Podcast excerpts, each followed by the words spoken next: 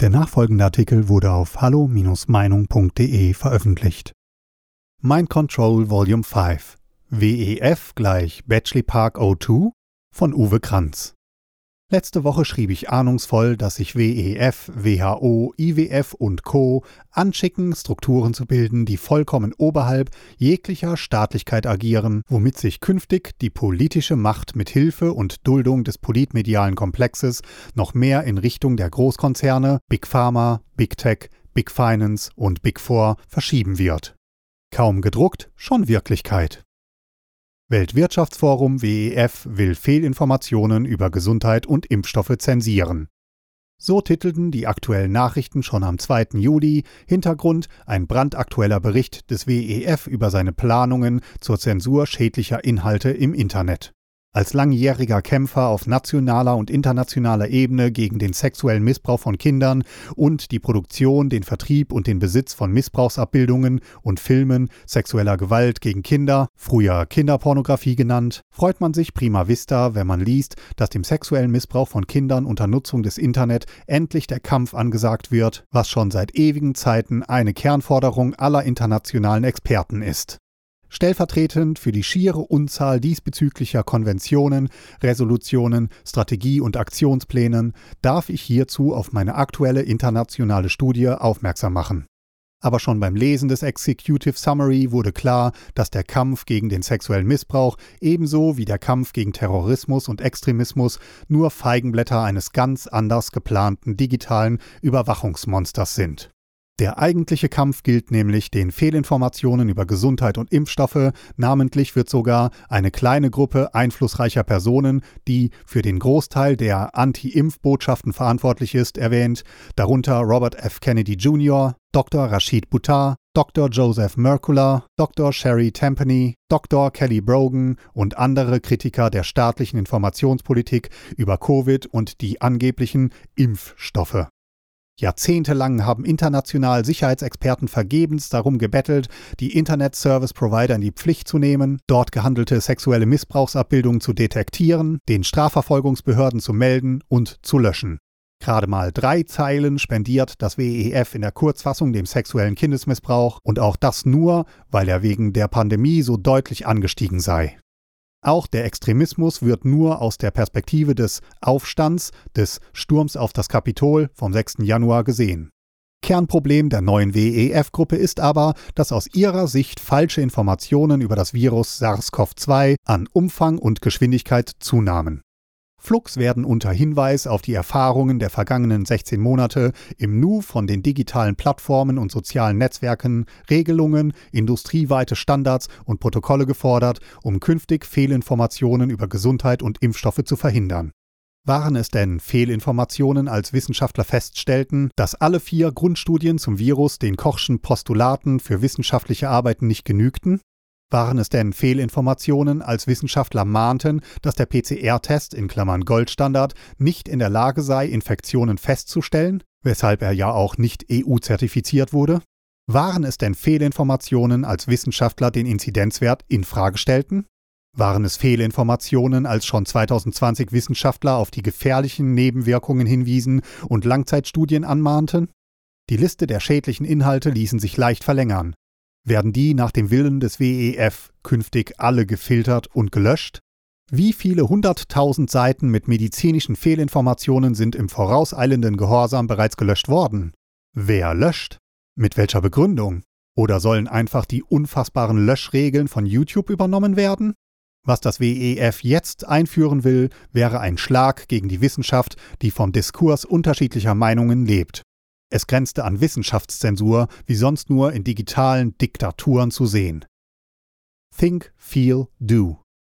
Von daher wundert man sich nicht allzu sehr, wenn man das neueste Machwerk des WEF liest, mit dem es beschreibt, wie man mit drei bewährten Taktiken, sprich mit Hinterlist und Tücke, die Menschen so manipulieren will, dass ihre Impfbereitschaft gesteigert wird.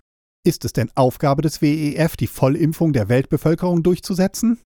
Ist das WEF jetzt der wahre Vollstrecker des Willens von Bill Gates, der schon im April 2020 in seinem Blog verkündete, dass man mindestens sieben Milliarden Impfdosen herstellen und verteilen müsse, um die Pandemie weltweit zu besiegen? Eine Position, die übrigens auch von unserer Bundeskanzlerin nahtlos übernommen wurde. Wer immer sie beriet, hatte keine medizinische Ausbildung oder damals nicht aufgepasst. Viren, in Anführungszeichen, leben länger auf dieser Welt als Menschen. Die Taktiken sind aus einem dubiosen Marketingmanagement-Handbuch abgekupfert. Angeblich werden im Rahmen eines Hierarchy of Effects Framework drei recht primitive Phasen etabliert, um möglichst effektvoll auf das Konsumentenverhalten einzuwirken. Denken, fühlen, handeln.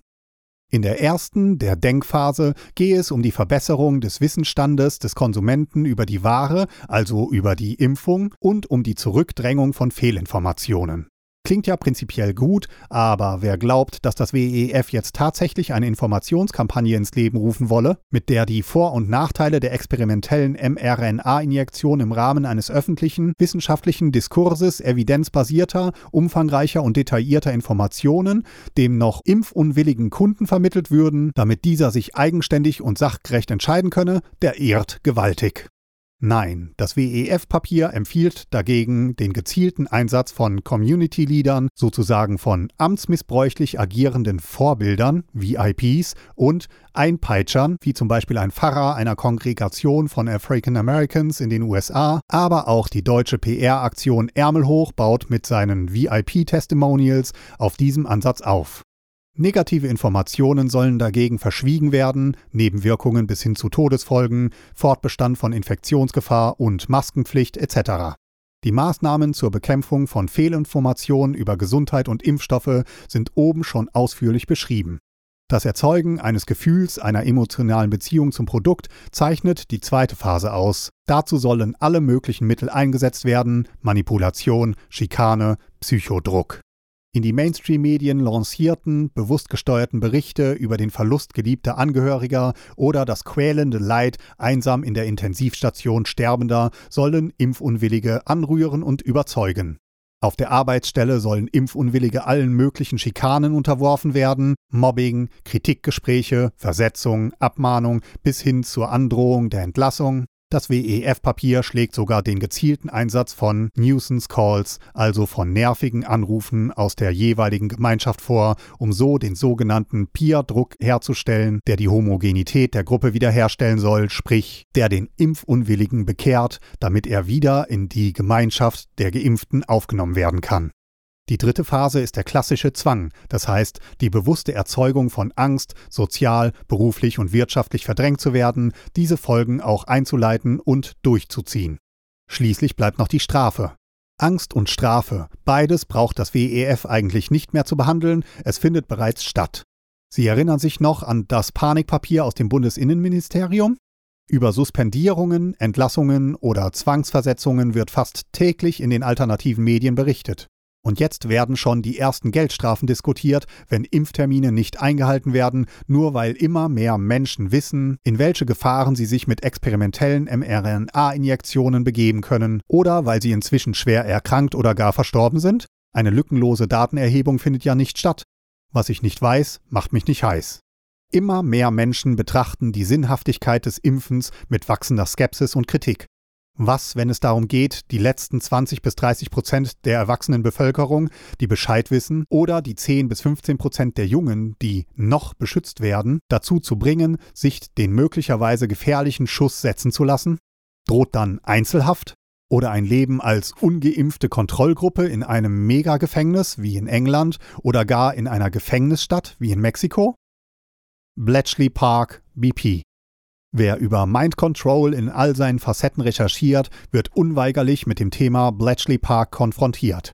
Wikipedia informiert, BP sei ein Landsitz in der Grafschaft Buckinghamshire, circa 70 Kilometer nordwestlich von London, der einst die zentrale militärische Dienststelle war, die im Zweiten Weltkrieg mit bis zu 200 Mitarbeitern äußerst erfolgreich den deutschen militärischen Nachrichtenverkehr entzifferte und heute das Nationale Computermuseum Großbritanniens beherberge.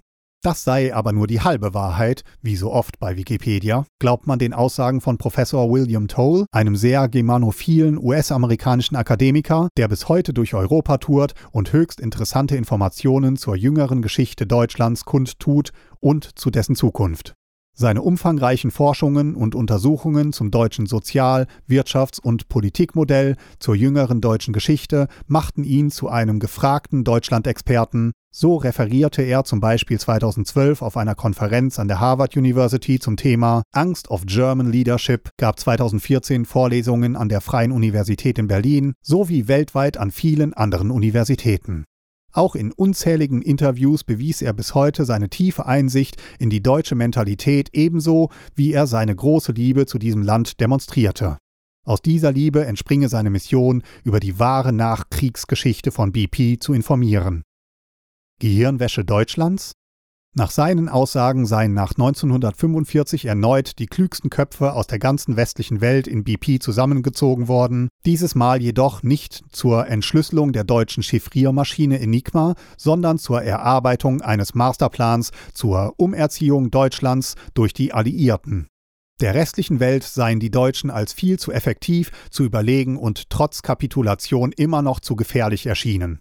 Deshalb sollten sie einer umfassenden und langfristigen Gehirnwäsche unterzogen werden, damit nie wieder eine Kriegsgefahr von ihnen ausgehen könne. Die an diesem Projekt arbeitenden Wissenschaftler der Special Secret Intelligence Service seien zur absoluten Geheimhaltung verpflichtet worden, denn darüber sollten die Deutschen nie etwas erfahren. Das sei ja auch bis vor kurzem gelungen. Nachdem inzwischen alle ehemaligen Kämpfer dieser psychologischen Kriegsführung verstorben seien, der letzte in 2009, sei nur noch der Professor Towell als Zeit- und Augenzeuge übrig, um davon zu berichten. Deutschlands psychologische Umerziehung, diese unsichtbare, geheime und größte Lüge aller Zeiten, brauchte auch über die Jahre ständige Pflege wie englischer Rasen, Insiderspott. Das Ziel sei immer gewesen, Deutsche regelrecht zu entwurzeln, für immer zu zerstören, von ihrer Geschichte zu lösen, ihren Ahnen zu entfremden. Im Kern sei den Deutschen damals der Geist der Unfreiheit eingerichtet worden, der Geist des Selbsthasses, der Schuld, der Mikro-Ego-Aggressionen, der Passivität, des Pazifismus, der Schwäche, der Negativität, des Anti-Deutschtums oder dem Eifer, den Siegern zu gefallen. Etwas Deutsches zu verehren sei so zu einer Peinlichkeit geworden. Feinfühliger oder aufrechter deutscher Geist sei so zu einem Gedankenverbrechen geworden. Nach über 75 Jahren solle sich kein Deutscher mehr daran erinnern, wie es gewesen sei, Deutscher zu sein.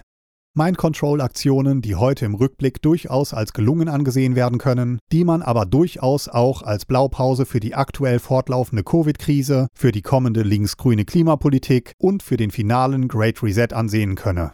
Raum 101 aus George Orwells Buch 1984 lässt grüßen.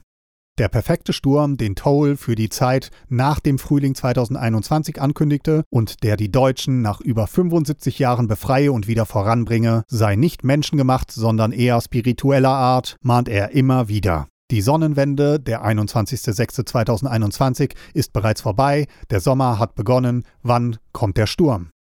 Wie immer Toll zu interpretieren ist. Lasst uns stolze Deutsche sein und gegen jede Art Gehirnwäsche angehen, komme sie vom Ausland oder sei sie heimischen Ursprungs. Alle Quellennachweise finden Sie in den Fußnoten des aktuellen Artikels. Weitere Beiträge finden Sie auf hallo-meinung.de. Wir freuen uns auf Ihren Besuch.